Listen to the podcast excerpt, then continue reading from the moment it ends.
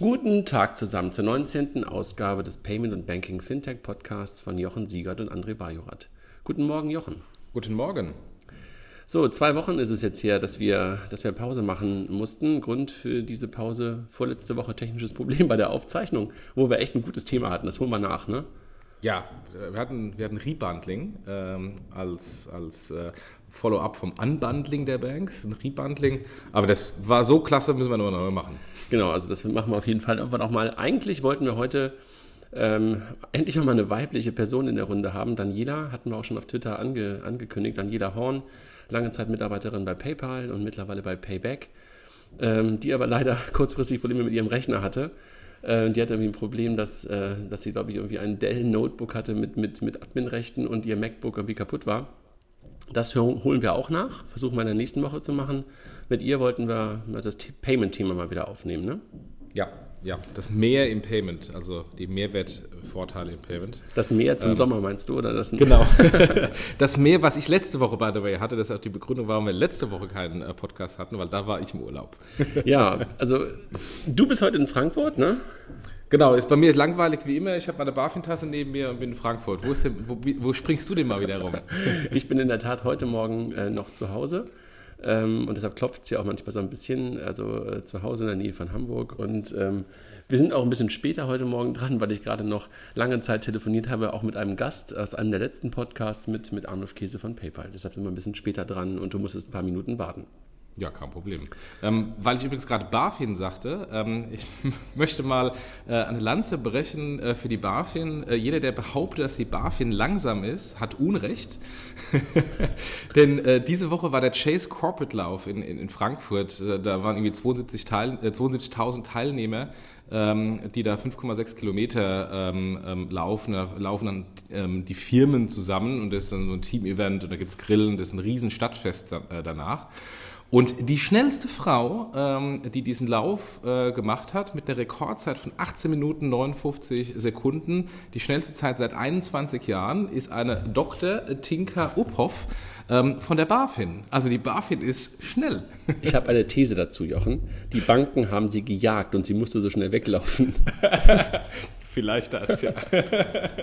Nein, herzlichen Glückwunsch an Frau Dr. Tinka Uphoff. Ich ja. wollte morgen auch schon laufen, aber ich war lange nicht so schnell.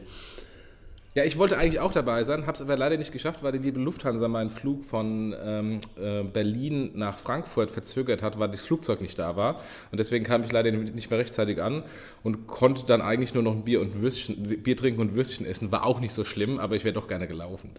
So, wir machen heute was, ähm, was Lustiges. Ne? Wir sprechen jetzt ein paar Sachen aus, dem, aus den letzten zwei Wochen so ein bisschen durch und dann hängen wir hinten etwas dran, was wir eigentlich schon hinter uns haben. Ne?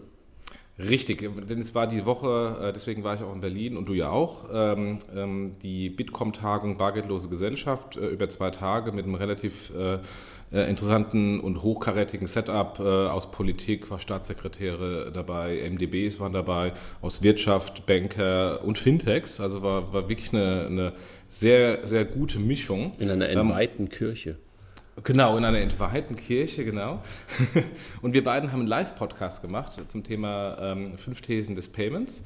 Ähm, und das haben wir einfach jetzt hinten dran, das machen wir unsere aktuellen wöchentlichen News und dann tun wir einfach hinten dran diese Fünf Thesen des Payments äh, ähm, dranhängen. Wollten wir ohnehin machen, eigentlich erst nächste Woche, aber aufgrund der technischen Probleme äh, machen wir es diese Woche schon. Wobei wir sagen müssen, wir waren nicht alleine, ähm, als wir das, äh, also den Live-Podcast gemacht haben, äh, sondern Steffen von Blumbrüder von Bitkom der super viel für die Fintech-Szene momentan tut und generell für das Thema Payment tut, ähm, hatte uns halt eingeladen und hat das Interview geführt, sodass wir halt zu dritt sein werden ähm, in, in etwa, ich würde mal sagen, zehn Minuten oder sowas. Und da kommt Steffen als Moderator dazu. Wahrscheinlich wird es das dann irgendwann auch nochmal auf YouTube geben, weil der Bitkom meistens von seinen Veranstaltungen die einzelnen Interviews, die einzelnen Sessions auch live stellt, sodass wir dann auch mal irgendwann bald hier einen Videopodcast ähm, sozusagen äh, verlinken können. Ja, und es waren also 300 Leute da ähm, und äh, das, das wirklich äh, Lustige war, dass wir mit unserem Hashtag BBG15, also äh, Bitcoin Bargeldlose Gesellschaft 15, Top 3 Trending Topic äh, bei Twitter Deutschland waren. Also ein Payment, Fintech, äh, Banking-Thema unter den Top 3 Themen, über die Deutschland getwittert wurde. Das war ja, ist super überraschend. Wobei ich ja sagen muss, dass wir das beim Bankathon, bei unserer, ähm, bei unserer Preisverleihung auch geschafft haben. Ach, okay. Ja, und da waren noch nicht mal 300 Leute, aber möglicherweise waren die Leute, die da beim Bankathon dabei waren, noch Twitter-affiner als die doch relativ, ähm, ich sag mal, es war doch ein relativ gesetzte, äh, gesetztes Publikum ähm, beim Bitkom. Ne? Also ich meine, es war zwar irgendwie auch durchmischt, aber so im, im Schnitt war das doch auch ein bisschen gesetzter. Ne? Ja, es sah fast aus wie eine ähm, äh, Fintech-Veranstaltung aus Frankfurt und nicht wie eine Fintech-Veranstaltung aus Berlin. ja.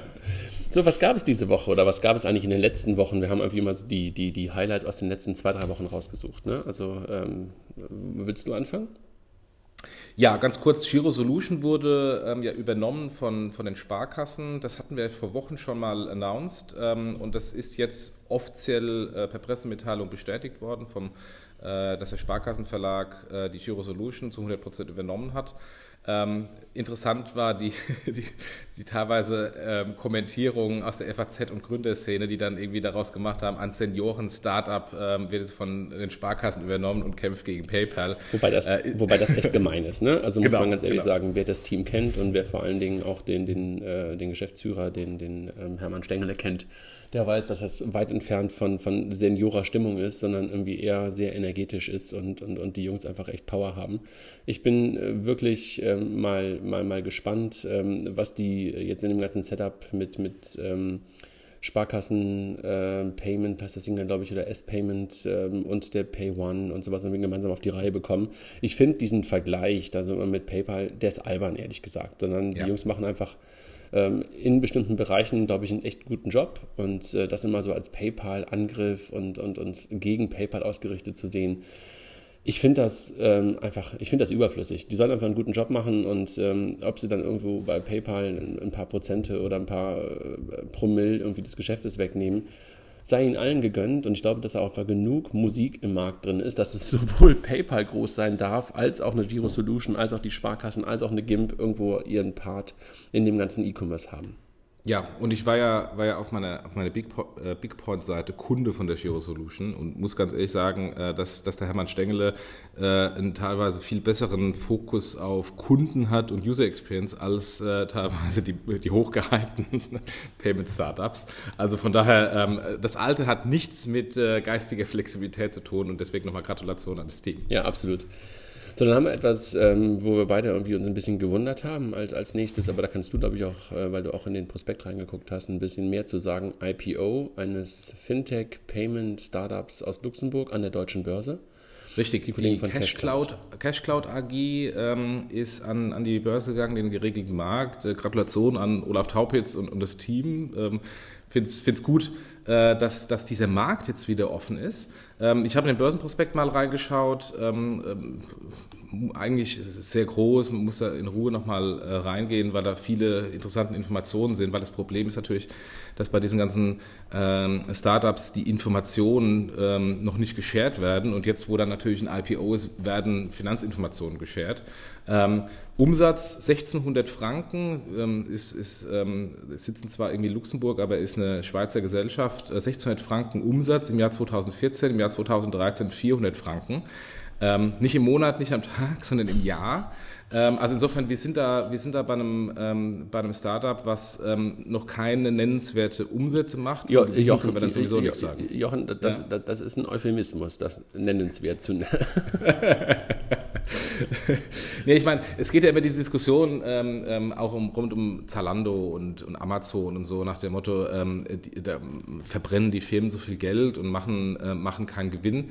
Ähm, ich glaube, solange, solange eine, eine Firma ähm, ähm, Umsatz generiert und wächst, ist die Gewinngeschichte, kann man vielleicht zurückstellen, weil man sagt, naja, ähm, ähm, da werden Marktanteile gekauft etc.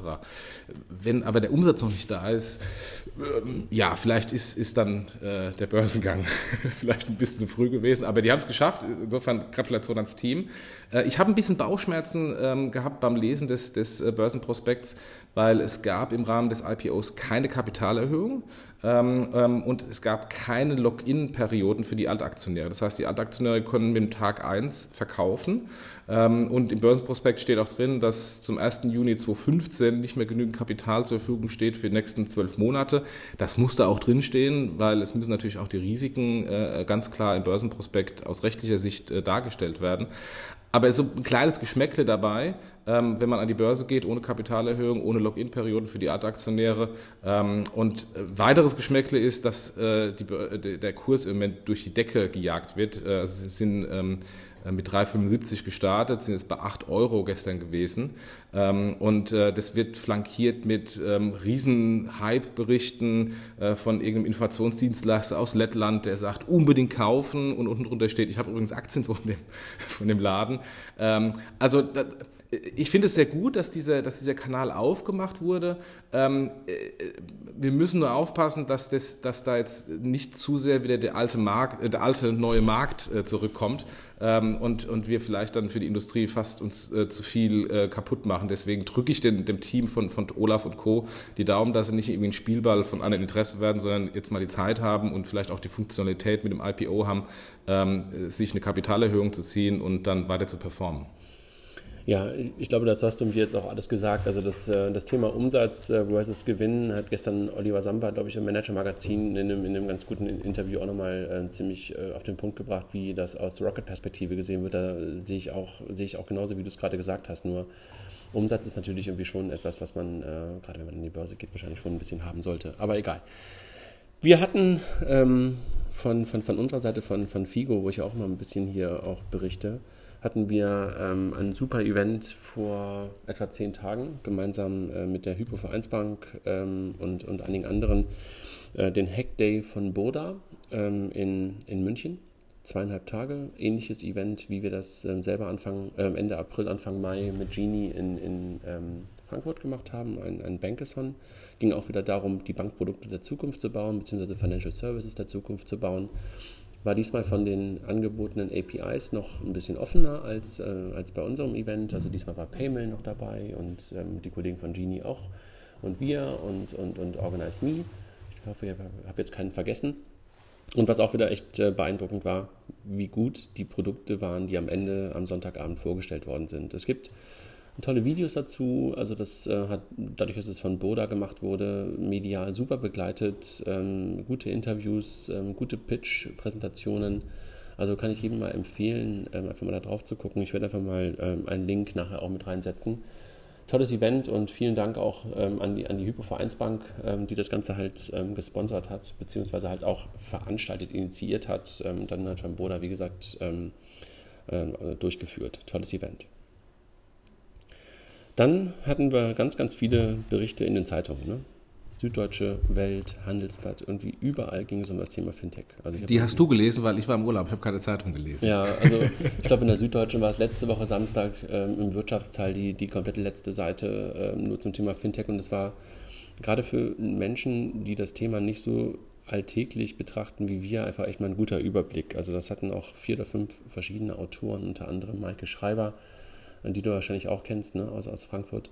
Ja. Ähm, toll zusammengefasst, was da momentan eigentlich passiert. Und, und, und ich merke das irgendwie auch, dass momentan ständig irgendwelche Anfragen kommen. Ne? Also Interviewanfragen, ähm, auch von Plus, Minus, ähm, also aus dem Fernsehen und, und von wem auch immer die sich mit dem Thema gerade beschäftigen. Und allen fällt es schwer, das erstmal zu greifen. Ist es ja auch, ne? weil das einfach so ein, so ein fast ein generischer Begriff ist, Fintech. Und dann versuchen die immer zu gucken, was gibt es denn da? Und dann reden erstmal alle über Payment und dann fangen sie irgendwie an, hm, Lending und Crowdfunding und so weiter.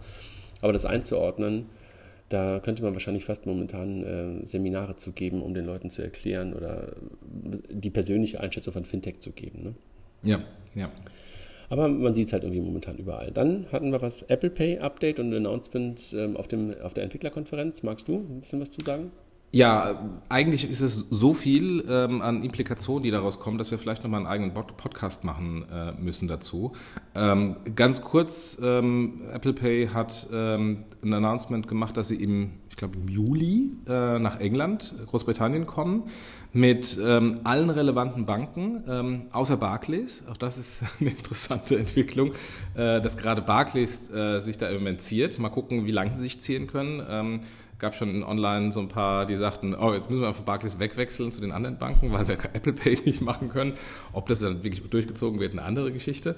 Ähm, was, was ich auch sehr interessant fand, war, dass ähm, die äh, Apple Pay jetzt eine API ermöglichen ähm, und die Nutzung von Apple Pay in Maps. Das heißt nicht, dass ich jetzt irgendwie in, äh, in Maps äh, bezahlen kann, sondern ähm, ich sehe ähm, in der Map-Anwendung auf dem iPhone, wo genau der nächste Händler ist, äh, der Apple Pay Akzeptanz hat. Äh, tolle, tolle Implikation. Ähm, ist jetzt kein Rocket Science, aber die fangen mal damit an ähm, und, ähm, und es können vielleicht auch so ein bisschen ähm, das bieten für alle anderen ähm, äh, Zahlverfahren im, ähm, im Point of Sale, dass ich dann genau weiß, ich habe jetzt leider nur noch meine Kreditkarte dabei, wo kann ich denn jetzt hier ähm, mit Kartenakzeptanz essen ähm, und muss nicht ähm, meine Debitkarte oder Bargeld bezahlen.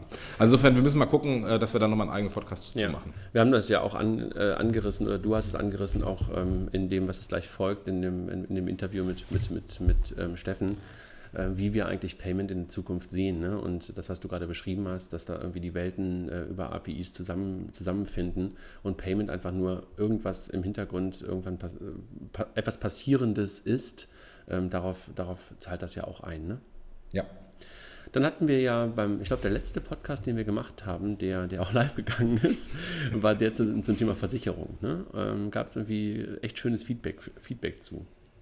Richtig, äh, wir haben von Friendsurance auch das Feedback bekommen, dass anders als wir gesagt hatten, ähm, das auch ohne Facebook geht. Also selbst ich als Dinosaurier, der kein Facebook-Account hat, kann es nutzen.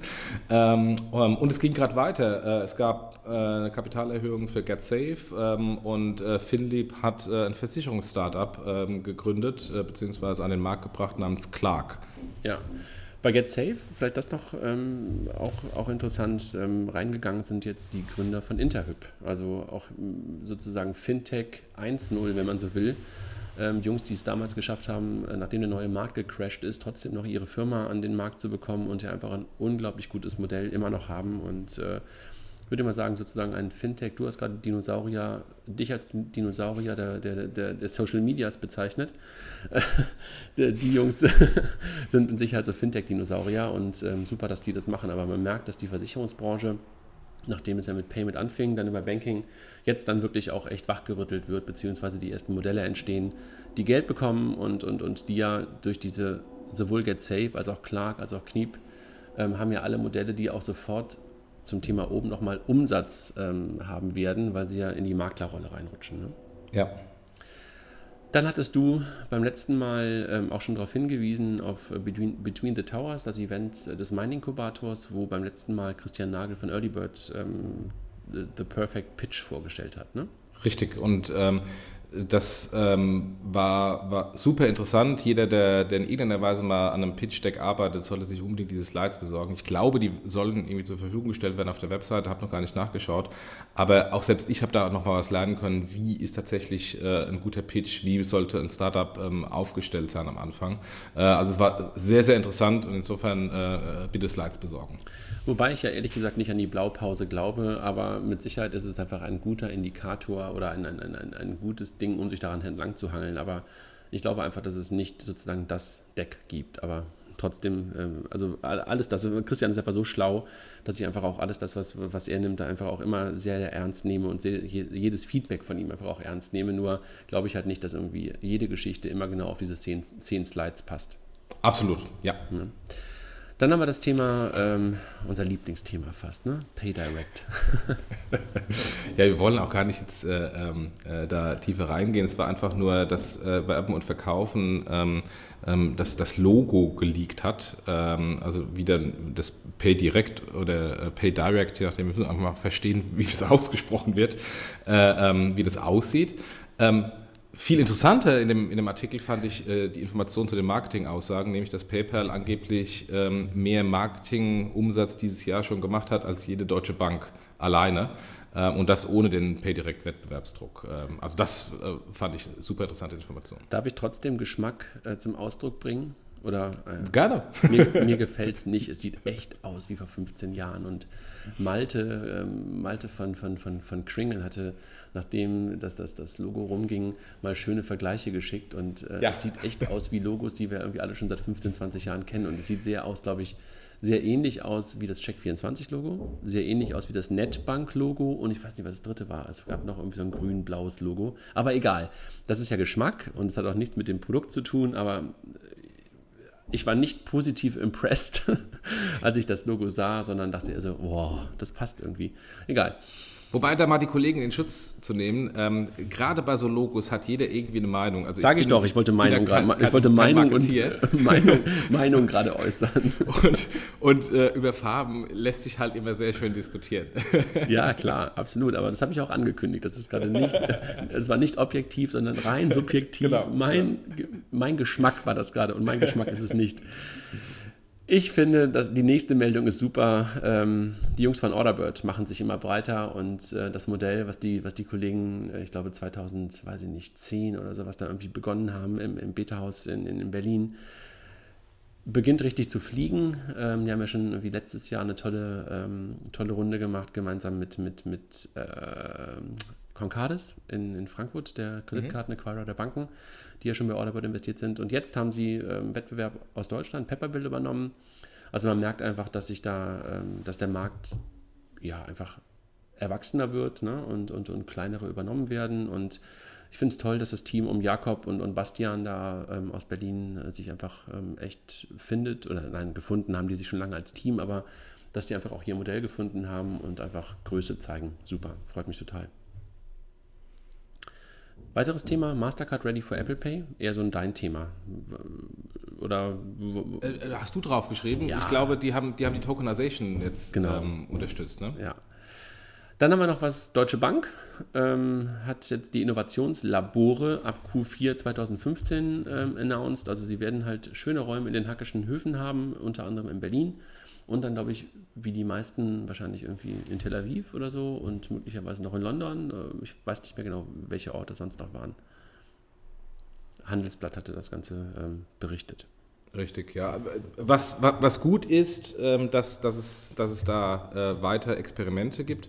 Ähm, jetzt, hört, jetzt hört man schon die ersten Unkenrufe, die sagen, naja, es gibt ja gar nicht so viele äh, Fintech-Startups, wie die Banken sich für die Fintechs interessieren, obwohl wir schon so viele Fintechs haben. Aber ähm, äh, man muss das wirklich mal nochmal hervorheben. Es ist sehr gut, dass, dass die Banken genau diese Innovationslabore schaffen und, und wo wir hoffen, dass da vieles Gutes bei rauskommt.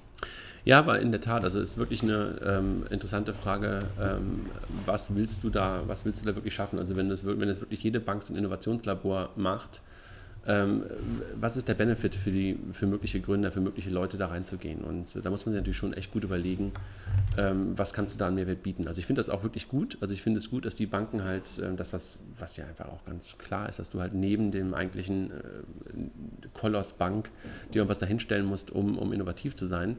Aber es ist wirklich eine spannende Frage, wie du die Leute ähm, incentivierst, ähm, dahin zu kommen ähm, und dort wirklich auch möglicherweise eine Zeit lang zu sein und wie das Modell aussieht. Aber äh, lassen wir uns mal überraschen und, und, und ich würde mich freuen, wenn wir möglicherweise auch mal den einen oder anderen von den Kollegen ähm, vielleicht sogar mal in, in ein Interview hier reinbekommen würden. Wobei ich gerade keinen direkten Kontakt zu denen habe. Ich weiß nicht, ob du einen hast. Ähm, ich glaube sogar auf dem Bitkom waren zwei Leute von denen, die eine Dame ja, ja. Die gehörte, glaube ich, irgendwie auch ins erweiterte Team davon. Und ja, leider keine Karte mitgenommen von ja. mir.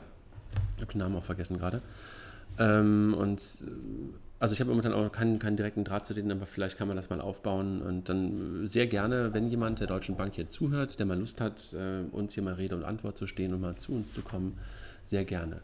Also ich weiß, dass wir Zuhörer von der Deutschen Bank haben, deswegen schon mal schöne Grüße an die. Fiel mir übrigens aber auch ein, als ich äh, Matthias Kröner, der ja auch da war, äh, mal wieder sah, der wäre auch mal ein guter ähm, Gast hier. Ne? Den müssten wir eigentlich auch mal fragen, ob er mal zu uns das kommen Das ist mag. wahr, das stimmt, ja. Ja, den, den, wie hatte Steffen ihn ange, äh, angekündigt, den Revoluzzer des Bankings.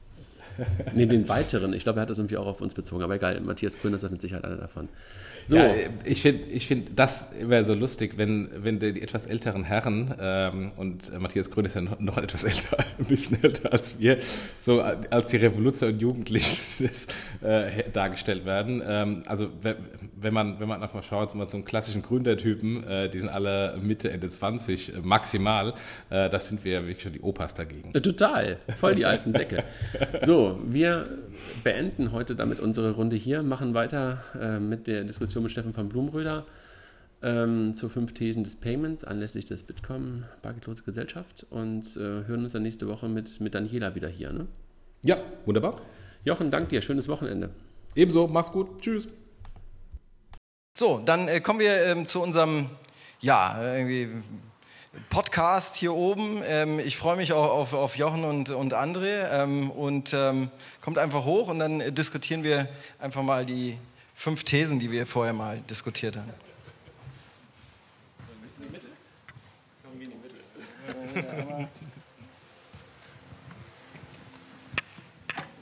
Vielleicht könnt ihr einfach mal zwei Worte zu eurem Podcast sagen, irgendwie die, für diejenigen, die es nicht kennen. Es werden wenige sein, aber vielleicht äh, sagt ihr einfach mal zwei Worte. Wie, wie kam das überhaupt zustande? Ja, letztlich, ähm, also erstmal vielen Dank, Steffen, für die, für die Einladung. Wir haben ja eigentlich ein Sofa erwartet und wollten ein bisschen wie Waldorf und Stettler eigentlich irgendwie hier oben in der Ecke sitzen. Ähm, wie ist es eigentlich entstanden? Jochen und ich haben uns irgendwie immer wieder in den letzten Wochen und Monaten, eigentlich in Monaten und fast Jahren, immer über irgendwelche Banking- und Payment- Themen unterhalten. Und meistens war das irgendwie am Telefon oder wo wir uns irgendwo gesehen haben. Und dann hatte ich irgendwann die Idee, ob wir das nicht mal auf eine andere Art und Weise auch anderen Menschen zugänglich machen äh, wollten. Und so sind wir Ende letzten Jahres, glaube ich, ne, auf die Idee gekommen und haben einfach dann Anfang des Jahres gesagt, wir versuchen mal einmal die Woche, was echt hart ist, ehrlich gesagt, äh, einmal in der Woche, ähm, eine Stunde ungefähr über ein Thema rund um das Thema Payment, Banking, Fintech oder was auch immer zu reden und ehrlich gesagt gehen uns momentan die Themen nicht aus. Und ähm, also ganz, ganz viele Dinge ähm, geben uns dann auch mal wieder Chancen zu spekulieren und zu reden, ob das GIMP ist oder ob das irgendwie Apple Pay ist. Und so haben wir immer wieder mal eine schöne Stunde, nehmen hin und wieder mal auch einen Gast dazu. Und ähm, letzten zwei Wochen sind ausgefallen und jetzt am Freitag machen wir das Thema Payment und mehr mit jemandem von Payback. Ne? Vielleicht willst du auch noch was dazu sagen.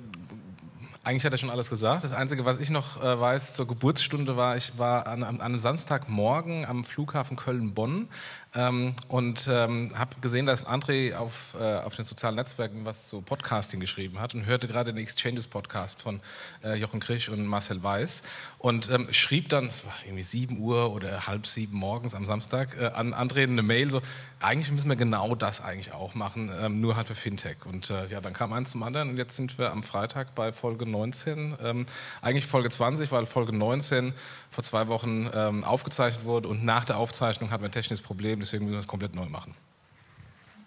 Ja, wo wir äh, bei Social Media sind, ähm, unser Hashtag äh, BBG15 irgendwie ist jetzt, glaube ich, mittlerweile äh, auf Twitter auf Nummer 3 gewesen in Deutschland. Also vielen Dank auch fürs Retweeten und äh, weiter Hashtag BBG15. Ähm, vielleicht schaffen wir es dann nochmal einen äh, Platz hoch, aber äh, fand ich super. Ähm, jetzt mal erste Thema. Ähm, ja, Mobile Payment äh, in, in, Deutschland. Vision, Wirklichkeit. Ja, irgendwie, wie seht ihr das? Ähm, es wird ja viel gesprochen. Sind wir jetzt Entwicklungsland? Woran hapert Wie seht ihr das? Also ich glaube, Mobile Payment wird erstmal unterschiedlich definiert. Ähm, war die Tage da bei der Bundesbank die Konferenz äh, und da war ein Vertreter von Japital, der sagte, wir sind der Mobile Payment Marktführer mit einem Markt von 165.000 Kunden muss ich etwas schmunzeln, weil ich habe eigentlich eine andere Definition von Mobile Payment. Mobile Payment ist eben nicht, dass ich irgendwo ein Terminal im Handel habe und irgendwie mit dem Mobiltelefon da tappe oder scanne oder was auch immer, sondern Mobile Payment ist aus meiner Definition, die Breite ist, wann immer ich ein mobiles Endgerät in der Hand habe und eine Bezahlungstransaktion mache, das ist Mobile Payment. Und da gibt es schon sehr viele Transaktionen heute, nämlich äh, ähm, Carrier Billing, wo ich meine Klingeltöne oder meine Spielewährungen von Spielen auf meine Telefonrechnung bezahle. Ähm, klassisches E-Payment, was von mobilen Endgeräten initiiert wurde. Ähm, Zalando, heute schon ein paar Mal angesprochen, macht 50 Prozent seines Payment-Volumens, äh, seines ähm, Shopping-Volumens über mobile Endgeräte und ein signifikanter Anteil wird vermutlich auch mobil bezahlt. Also von daher, Mobile Payment ist schon da ähm, und ist auch bei den Banken da. Es ist eine Lastschrift am Ende des Tages, es ist eine Kreditkartentransaktion am Ende des Tages. Ähm, es ist halt noch nicht am klassischen POS-Terminal mit dem Tappen, aber das kommt früher oder später auch ja, kann ich eigentlich fast gar nichts mehr hinzufügen, weil ich es irgendwie auch genauso definiere und es auch schon immer so definiert habe, dass ich gesagt habe, Mobile Payment ist immer dann, wenn mindestens ein, ähm, ein Gerät in der Wertschöpfungskette oder in dem, in dem Payment-Prozess mobil ist. Ja, das kann entweder halt die Händlerseite sein, also das äh, Thema mobiles äh, POS-Gerät, äh, hattest du jetzt nicht angedeutet, also die SumUps, Pay11s, ähm, Square-Klone in Deutschland dieser Welt. Das kann Mobile Payment aus meiner Perspektive sein oder sonst halt genau das, was Jochen gesagt hat, dass in irgendeiner Art und Weise der Kunde sein mobiles Gerät für das Thema Mobile Payment benutzt. Und für mich ist das irgendwie auch nichts, was nicht angekommen ist, nur weil irgendwie NFC oder Giro Go oder was auch immer irgendwie noch nicht diese, ähm, den rasenden, die rasende Nutzung in Deutschland erfährt, würde ich auch nicht sagen, dass Mobile Payment nicht vorhanden ist, sondern ähm, merkt man einfach auch immer wieder, auch wenn du die PayPal-Zahlen anguckst, wie viel Mobile initiiert ist. das ist für mich auch Mobile Payment. Aber ähm, in den Medien wird natürlich äh, klassisch darüber gesprochen, wie, wie, kommt ihr das Smartphone an die Kasse? Und ähm, da wird so sein, das ist einfach nur eine, eine Zeitfrage. Na, ich glaube, es sind irgendwie zwei verschiedene Dinge, die da zusammenkommen. Das eine ist, ähm, was ich mir immer noch nicht erklären kann, ist diese Bargeldaffinität, die wir Deutschen einfach irgendwo haben. Wenn da irgendjemand mal eine Erklärung für hat, ob es irgendwie die Währungsreform war oder was auch immer war, was uns irgendwie so bargeldaffin gemacht hat, dann nehme ich die gerne mal. Ähm, und das zweite ist, glaube ich, dass wir ein Stück weit ähm, eine Herausforderung haben mit diesem sehr, sehr starken deutschen Payment Scheme Girocard. Und Girocard hat momentan aus meiner Perspektive, das ist jetzt nicht irgendwie Bankenbashing, aber irgendwie ein sehr abgeschottetes System ist, was irgendwie sich nicht öffnet. Und wenn ich halt irgendwie einen Scheme habe, der sich irgendwie für das Mobile Payment ein Stück weit verschließt, äh, was aber ansonsten das meistgenutzte Bezahlverfahren, kartenbasierte Bezahlverfahren in Deutschland ist, dann wird es halt ein bisschen schwer. Dann werden dann alle Varianten, wenn dann irgendwie Kreditkartenbasiert oder komische Dinge mit QR-Code und Lastschriften, das ähm, bringt ja keinen großen Vorteil am Point of Sale. Und äh, das ist, glaube ich, das Thema, ähm, dass wir einfach hier zwei verschiedene Dinge haben: Bargeld, Affinität und abgeschottetes Scheme. Und noch dazu zu fügen, wir haben ein sehr effizientes äh, Zahlen am Terminal. Also wenn ich mit meiner äh, kontaktlosen Mastercard tappe oder wenn ich auch mit meiner ähm, mit meiner EC-Karte oder Girocard äh, stecke und meine PIN eingebe oder halt einen 10-Euro-Schein hinlege, es ist einfach extrem effizient. Ähm, und bislang habe ich noch kein terminalbasiertes Mobile Payment System gefunden, was ähm, schneller, besser und bequemer für den Kunden ist als meine bestehende Karte. Und solange das Problem nicht gelöst ist, wird es vermutlich auch noch nicht am, am Point of Sale ankommen. Also dann, was die Leute sagen, es ist im Grunde genommen nur die Ankerfunktion, die Mehrwerte machen es, wie die Wallet. Ja? Das ist doch dein Lieblingsthema. Naja, ich glaube, die, die, die Mehrwerte, ähm, die, die, diese ganz speziellen, äh, die werden ja immer, immer wieder hochgeworfen. Ja? Und ähm, bisher haben sie mich irgendwie auch noch nicht so richtig erwischt, diese ganzen Mehrwerte. Der Mehrwert, der möglicherweise im echten Mobile Payment drinsteckt, ist vielleicht genau das, dass kein Mehrwert da ist und dass ich das Payment gar nicht mehr spüre. Also dass das Uber-Beispiel oder auch das MyTaxi-Beispiel ein Stück weit, dass ich halt ähm, irgendetwas konsumiere, benutzt habe und das Payment gar nicht bezahlt habe, äh, gar nicht gemerkt habe. Das ist vielleicht der größte Mehrwert äh, beim mobilen Bezahlen, dass das irgendwie nicht mehr vorhanden ist. Ja? Und äh, ansonsten diese ganzen Loyalty-Dinge sind, glaube ich, ein Stück weit Kopfgeburten von allen, die das Thema irgendwie nach vorne schreiben wollen. Wobei ja Payback, wie viele Payback-Karten gibt es? 20 Millionen oder so? Glaube 30 oder so. Ja, also von daher, also der Deutsche ist ja, ist ja auch schon Jäger und Sammler. Ne? Also ich, ich, weiß nicht, äh, dieser Film mit George Clooney, äh, Up in the Air, glaube ich, ne? Ähm, wo es darum geht, irgendwie immer nur die höchste Stufe in meinem Loyalty-Scheme äh, zu erreichen. Ähm, ja, vielleicht, Jochen, sagst, sag du doch mal irgendwie. Ich weiß nicht, du, du hast, als du noch hier in Berlin warst, irgendwie Air Berlin, irgendwie, ja, damit du dann in, in Leute, damit du da in die, in Lounges kommst, irgendwie, weil irgendwie nach Köln war nur Germanwings.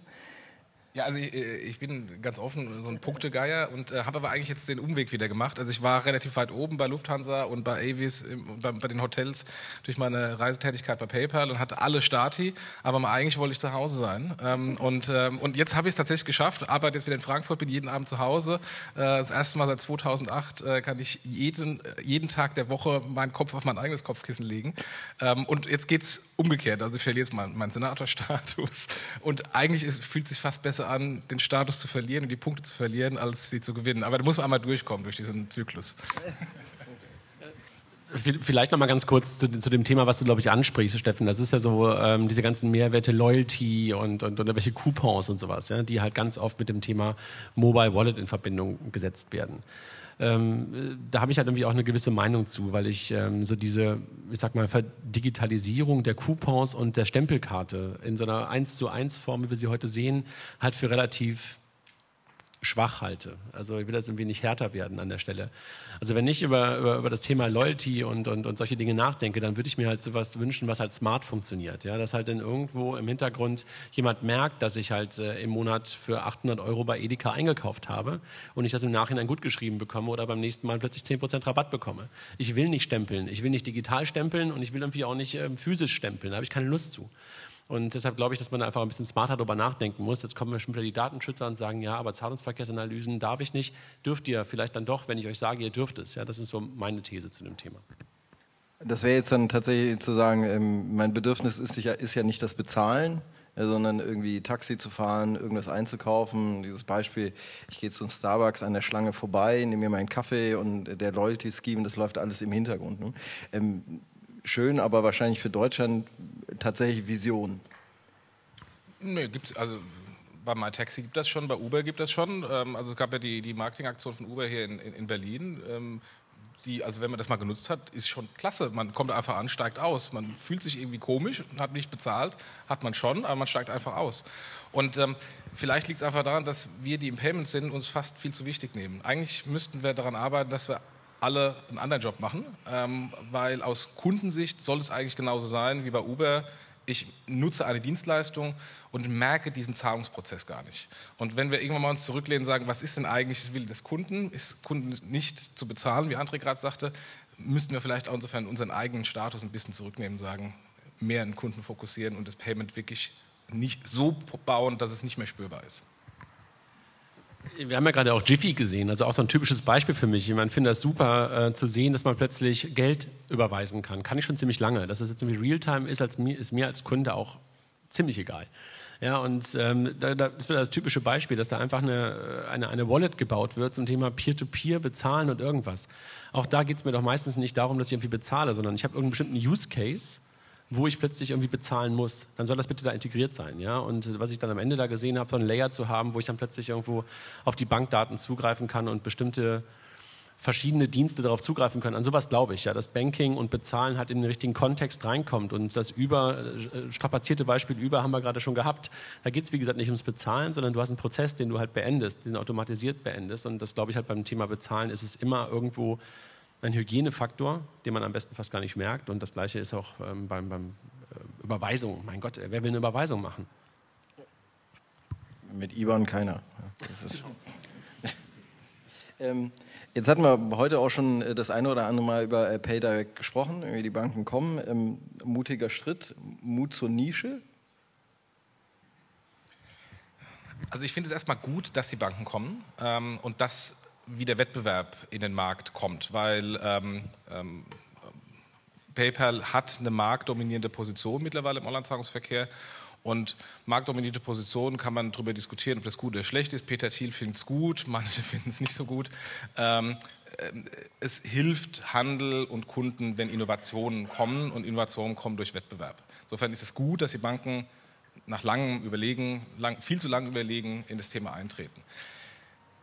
Ich persönlich befürchte, dass PayDirect, so wie ich jetzt Slides gesehen habe, wie ich die User Experience gesehen habe, ähm, nicht dazu beiträgt, die Dominanz von PayPal in irgendeiner Weise anzukratzen. Es sei denn, man geht dann nochmal richtig hinten ins Stübchen rein und baut richtig Innovation, innovative Produkte. Im Moment sieht es aus wie eine PayPal-Kopie vom Status PayPal vor fünf Jahren. Also ich bin auch ein großer Freund davon, dass die Bank sozusagen äh, irgendwo der die Identität für das Thema Bezahlen ist. Deshalb ähm, finde ich das irgendwie ganz gut und, und äh, kann es nur befürworten, dass es sowas wie PayDirect gibt oder Pay, PayDirect, ist ja mit K und bewusst und so weiter, genau. PayDirect gibt. Ähm, ich habe auch ein Stück weit ähm, ähnliche Skepsis äh, wie Jochen, ob das Ding halt wirklich so erfolgreich in den Markt kommt, ja, weil man halt irgendwie das Gefühl hat, dass wirklich E-Commerce äh, von vor acht Jahren gelöst wird ähm, und nicht unbedingt so die Bedürfnisse von heute. Vielleicht klappt es trotzdem. Ähm, ich glaube, also die große Herausforderung äh, wird wahrscheinlich sein, dass die vielen, vielen Stakeholder in dem ganzen, in dem ganzen Thema wirklich an einem Strang ziehen sollten. Und äh, es gibt ja relativ kurze Witze bei, bei, bei Verlegern. Ähm, zwei Verleger sind Freunde. Und äh, so ähnlich ist möglicherweise bei Banken auch. Ja? Wenn ich da irgendwie 20 Banken möglicherweise im Steering Committee von PayDirect sehen würde, würde ich gerne mal wissen, wie das da ähm, zugeht. Ähm, aber deshalb, ich fand das Angebot von sofort ja ähm, schön, irgendwie ja, mit äh, Zusammenarbeiten mit den Banken. Ähm, seht ihr da eine, eine Chance äh, dafür? dass sich Banken dann auch dafür öffnen, weil, weil natürlich die Reichweite doch noch ein größ, bisschen größer ist? Also was ich, ob jetzt es sofort ist, was ähm, die Kooperation macht ähm, oder, oder eine andere Firma, erstmal dahingestellt. Was ich, was ich in dem Kontext gut finde, ist die Überlegung, Zahlungsverkehr kostenlos zu machen. Äh, ähm, und, ähm, und zu sagen, na gut, die 25 Millionen ähm, was kostet PayDirect? da, kann man, da kann man jahrelang äh, den Umsatz von, äh, von der Sofort AG äh, drüber abwickeln. Ähm, also insofern, das eigentlich Innovative finde ich, den Zahlungsverkehr kostenlos zu machen, ähm, weil es geht ohnehin dahin mit Reduktion der Interchange, die paar Basispunkte, die jetzt noch übrig bleiben und insbesondere ähm, Initiativen von amerikanischen Unternehmen wie Google, die auch den Zahlungsverkehr kostenlos machen wollen, geht eigentlich dahin. Ähm, und dann nochmal, wie gerade eben gesagt, ähm, wenn man den Zahlungsverkehr integriert in den eigentlichen Kaufprozess, ähm, und die Wertschöpfung eben nicht irgendwo hinten im allerletzten Schritt äh, des Zahlungsprozesses äh, äh, liegt, sondern die Wertschöpfung eigentlich im Kauf ist, ähm, kann man natürlich, wenn man so denkt, die Rolle des Zahlungsverkehrs ganz anders sehen und sagen, wir machen es kostenlos, um die Volkswirtschaft anzukurbeln, um die Abbruchrate zu reduzieren, um schlicht und ergreifend die Bequemlichkeit für den Kunden wieder in den Vordergrund zu stellen. Ja, aber dann im Geschäftsmodell, wie sieht dann ein Geschäftsmodell aus? Wenn man einfach mal schaut, wie viel Firmen in einer Kreditkartentransaktion ist, Terminalhersteller, Netzbetreiber, Acquiring-Prozessor, Acquirer, Mastercard, Visa, Issuing-Prozessor, Bank und dann muss man irgendwann die Karte drucken, PIN verschicken etc. Das sind acht Dienstleister, die in einer solchen Transaktion in irgendeiner Weise involviert sind. Ja, man kann natürlich sagen, wo ist das Geschäftsmodell, aber man muss natürlich auch fragen, ist denn dieses, dieser Prozess, diese Abwicklung von so vielen Dienstleistern, die alle, und da gibt es Wettbewerb pro Segment, die alle in irgendeiner Weise äh, existieren müssen, wollen, Gehälter zahlen müssen, ist das denn überhaupt effizient? Und wenn man da fünf Fragezeichen dahinter macht und sagt, wir können das eigentlich auch in Zeiten digitaler Technologie vereinfachen, ein paar Dienstleister rausmachen, dann diskutieren wir auch ganz anders über Geschäftsmodelle. Also ich, du hast ja die Frage gestellt, ob sozusagen das Angebot von, von, äh, von der Sofort äh, AG da irgendwie ein spannendes für die, für die Banken sein kann, um möglicherweise an, äh, an der Reichweite und an der Bekanntheit und, und all den ganzen Sachen irgendwie zu, zu profitieren. Ähm, in der Tat kann ich mir vorstellen, dass Banken ähm, zu einem Umdenken kommen und einfach mal darüber nachdenken, dass die Infrastruktur, die sie heute bereitstellen, durchaus auch eine Leistung ist, die man auch bepreisen kann. Und nicht bepreisen, wie man das heute klassischerweise tut, äh, im Sinne von, dass der Kunde irgendwas bezahlt oder sowas, sondern dass man wirklich sagt, es gibt eine, eine Infrastruktur, die von Dritten genutzt werden kann. Und ich meine, die PSD 2 haben wir ja vorhin auch gerade schon, ähm, oder gestern Abend auch schon ein bisschen was zugehört, geht ja in die Richtung. Und dann ist es natürlich so, dass du sagen kannst, okay, wunderbar, darauf da gibt es Dienste, die erfüllen Kundenbedürfnisse und warum soll die Bank daran nicht profitieren? Und ähm, das ist die Antwort darauf, ob ein Angebot von der Sofort irgendwie spannend ist. Ja klar, also warum nicht? Ja? Die Infrastruktur wird genutzt und warum soll die Bank davon nicht profitieren, das Angebot auch annehmen? Also weiterhin offen sein für, für Kooperationen, auch eigene Produkte neu in den Markt äh, drücken, aber dann auch zu gucken, wie man, wie man bessere Kooperationen macht. Ähm, dann haben wir noch ähm, zwangsläufig äh, haben, wir, haben wir da einen äh, Trade-off zwischen, oder gibt es einen Trade-off zwischen Convenience und äh, Security? Muss es den geben? Das ist ein guter Punkt. Also ähm, wenn, ich mir, wenn ich mir die aktuelle Entwicklung anschaue, ähm, ist es häufig so, dass ähm, Betrug versucht wird zu bekämpfen, indem man die Security beim Endkunden erhöht. Secure Pay, starke Authentifikation, Two-Factor Authentication, ähm, Flickr-Leser, TAN-Generator, you name it. Ähm, warum, bevor man den Kunden mit was auch immer, und auch wenn das das noch beste Produkt ist, ähm, belästigt, warum nicht erstmal die ganzen Hintergrundsysteme bauen? Ähm, warum nicht alles ausnutzen in Hintergrundsystemen, um dort die Security so zu machen, dass sie gut ist, bevor man den Kunden damit äh, belästigt?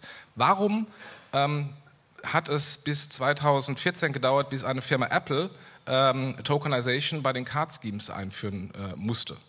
Warum hat man vorher äh, 3D Secure und Passwörter und Redirects gemacht, statt Tokenization nicht schon vor 10, 15 Jahren einzuführen? Ähm, warum ist es einfach bei der Postbank mit dem Fingerprint und einer digitalen Signatur zu bezahlen. Auf der anderen Seite muss ich mit so einem riesen Plastikding rumzulaufen, um eine Tanz zu generieren.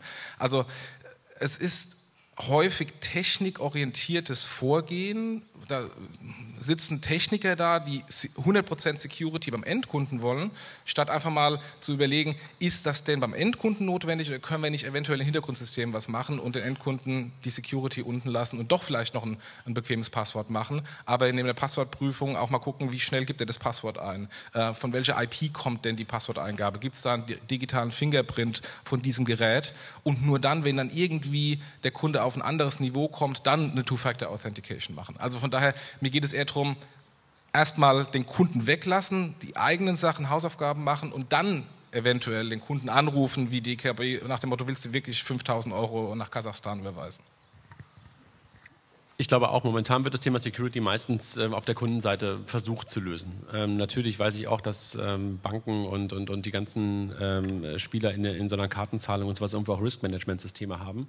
Aber auf der anderen Seite habe ich das Gefühl, dass die gerade im, im Banking und, und, in dem Payment, wie ich es benutze, nicht wirklich zu Rate gezogen werden. Also das Wissen um mich, um mein Zahlungsverhalten, das Wissen darum, wo ich möglicherweise Geld hin überweise. Dass zum Beispiel eine Überweisung, ob ich jetzt 5 Euro ähm, an, die, an, die äh, Knöllchen irgendwie an die Stadtkasse bezahle, genauso gehandelt wird wie irgendwie eine 20.000 äh, Euro Überweisung irgendwie in die USA ja, dass ich es mit der gleichen TAN äh, freigeben kann, das verstehe ich halt nicht. Ja, und äh, das glaube ich halt genau so, dass man viel, viel mehr oder viel mehr Convenience für die Alltagsgeschäftsvorfälle, ähm, die man einfach macht, ähm, sozusagen die Sicherheit ein Stück weit zurückschrauben kann, weil sie ist einfach nicht notwendig an der Stelle. Und natürlich in, in ganz speziellen Use Cases, wie Jochen sie auch gerade beschrieben hat, möglicherweise dann irgendwie lieber nochmal ein Anruf kommt. Ja, das muss ja, gar nicht, muss ja gar nicht schlimm sein. Das muss auch nicht teurer sein.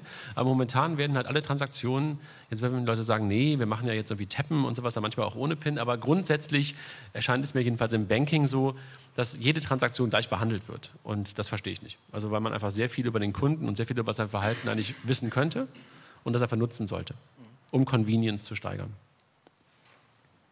Ja, wir hatten das heute Morgen ja auch dieses WhatsApp-Phänomen, ja, irgendwie, dass die Leute sich im Grunde genommen nicht darüber bewusst sind, irgendwie, wie sie ihr Risiko streuen quasi, ja, un unbewusst im, im Netz. Naja, und ich meine, das, das will ich damit gar nicht sagen, dass Kunden irgendwie ihre, ihre Bankdaten und ihre Zahlungsverkehrsdaten überall durch die Gegend äh, streuen sollten. Also darum geht es gar nicht. Also Datensouveränität und, und Datenhoheit für den Kunden, glaube ich sehr dran. Also dass der Kunde durchaus sich sehr bewusst ist, mit wem er das Ganze teilt.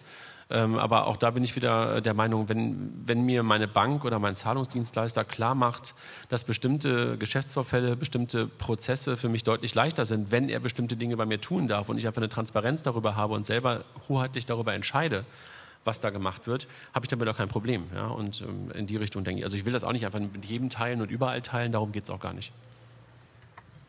Ein kleines Beispiel. Ähm, wenn ich ähm, bei meiner Bank, wo ich mein, äh, meine Direktbank, wo ich mein Girokonto habe, habe ich auch eine, äh, ein, Depotkonto als Referenzkonto und ein Tagesgeldkonto. Und wenn ich einfach nur zwischen den Konten bei der gleichen Bank, wo da, da fließt kein Geld raus, Geld transferiere, muss ich jedes Mal nochmal eine TAN angeben. Ähm, was kostet eine TAN-Produktion, was kostet die SMS, die ich dann geschickt bekomme, äh, versus was ist das Risiko. Warum kann man nicht in so ganz einfachen Sachen, wo null Risiko existiert, nicht einfach sagen, komm, der ist eingeloggt, gut ist. So, sogar, sobald Geld rausfliegt, kann man immer noch eine Authentifikation durchführen durch eine TAN. Ist, ähm, der deutsche Markt für, für Mobile Payment ist ja extrem fragmentiert. Ist, Fluch oder Segen? Ist für jeden einfach was dabei? Es, ich glaube, es ist Fluch für die ganzen Anbieter, weil ähm, solange, ich habe mal irgendwann angefangen, ähm, äh, einen Blog äh, zu schreiben und angefangen zu zählen, wie viele Anbieter es gab. Und es war damals äh, in dem Blogartikel irgendwie ähm, 24 äh, Mobile Payment Anbieter, auf die ich gekommen bin, nur Mobile Wallets. Ähm, und, ähm, und der letzte Zahl war irgendwie 48 oder so. Und mittlerweile kann man streichen, weil ein paar weggegangen sind, insolvent gegangen sind etc. Ähm, solange es so viele gibt, wird der Handel, der eigentlich die kritische Entscheidung äh, der Implementierung macht, sich zurücklehnen und sagen, naja, von den 40 plus äh, Dienstleistern werden in ein paar Jahren nur noch fünf, vielleicht sogar nur noch drei da sein. Die Chance, dass ich im Moment auf den Falschen setze, ist eher gering, also warte ich erst nochmal ab. Und das ist auch ein, äh, ein Dilemma, weshalb dann die ganze Industrie sich quasi selbst auf den Füßen steht, weil sie nicht vorankommt. Naja, Fluch insofern halt auch, weil halt die meisten davon keine kritische Masse erreichen, genau aus dem Grund, weil es halt so viele gibt. Ne? Und ähm, deshalb ist es natürlich ein Stück weit ein, ein, ein Fluch für das ganze, äh, für das ganze System, äh, wenn es einfach zu viele davon gibt und sie einfach alle nicht abheben. Segen insofern natürlich auch ein Stück weit, weil einfach viele Dinge ausprobiert werden. Weil einfach ähm, auch verschiedene, wie sagt man, Foki, Fokusse, Foken, jeder hat einen anderen Fokus. Ähm, ich weiß nicht, wie es heißt. ähm, äh, jeder einfach sozusagen andere Dinge ausprobiert und das kann natürlich auch helfen. Ja, das kann natürlich auch dabei helfen, wenn nachher möglicherweise auch verschiedene Modelle mal zusammengelegt werden oder der ein oder andere in der Kooperation wiederum was macht. Ähm, also deshalb glaube ich, dass es Fluch und Segen zugleich ist in der Tat. Ihr hattet im, im Vorgespräch gesagt, der Zahlungsverkehr ist in den 80ern stehen geblieben. Warum, warum ist er da stehen geblieben? Sind wir einfach, haben wir es immer effizienter gemacht? Sind wir einfach jetzt extrem gut mit dem 80er-System oder? Naja, also ich glaube, der Zahlungsverkehr, ähm, klar, jetzt können, können alle sagen, die SEPA ist gekommen und deshalb ist es nicht stehen geblieben. Aus der Kundenperspektive ist es, glaube ich, ein Stück weit in den 80ern stehen geblieben. Also wenn ich äh, mir mein Online-Banking heute angucke, dann ist das ähm, zwar nicht mehr weiß auf schwarz, das ist immer meine Lieblingsthese, wie früher bei BTX, sondern mittlerweile schwarz auf weiß, aber ansonsten sind die Daten, die da drum sind, genauso dämlich wie damals. Also in meisten Fällen jedenfalls. Und äh, das ist für mich so das Gefühl, dass der Zahlungsverkehr sich durchaus ähm, seit den Anfängen des BTX nicht wirklich so richtig weit für mich weiterentwickelt hat.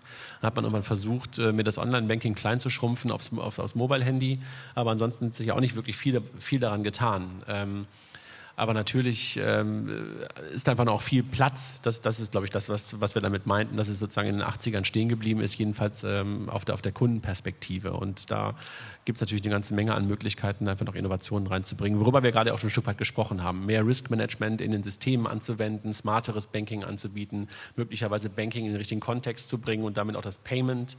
Ähm, auch das wächst ja zusammen. Also bisher hat man ja immer Payment auf der einen Seite gesehen, Banking auf der anderen Seite gesehen. Das ist ja mittlerweile auch ganz oft eins. Also solche Sachen, da steckt noch ganz, ganz viel Potenzial drin. Und ich möchte noch äh, hinzufügen, ähm, was im, im klassischen etablierten Zahlungsverkehr da ist, ist, man hat irgendwie als Händler eine Schnittstelle zu dem Verfahren und dann kommt irgendwann zurück, Transaktion abgeschlossen oder nicht abgeschlossen und das war's. Ähm, der eigentlich moderne Zahlungsverkehr ist ein ähm, API-basierter Zahlungsverkehr, dass ich, jeden, dass ich einzelne Use Cases äh, im des Zahlungsproduktes nutzen kann.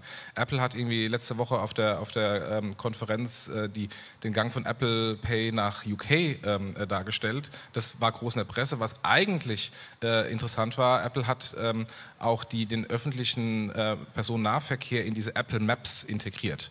Ähm, und damit nicht nur den, die, die Schnittstelle, wo flieg, fährt jetzt welche U-Bahn, sondern wo kann ich dann bei Apple Maps auch mit Apple Pay bei Apple Pay Händlern bezahlen. Das heißt, da ist die Schnittstelle von Apple Pay in die App-Anwendung, äh, der Map-Anwendung integriert worden und ähm, bringt einen ganz anderen Fokus rein, nämlich Zahlungsverkehr und die Features des Zahlungsverkehrs ähm, aufzusplitten in einzelne Use Cases und dann ein Ökosystem des Zahlungsverkehrs äh, äh zu bauen oder des Payment zu bauen.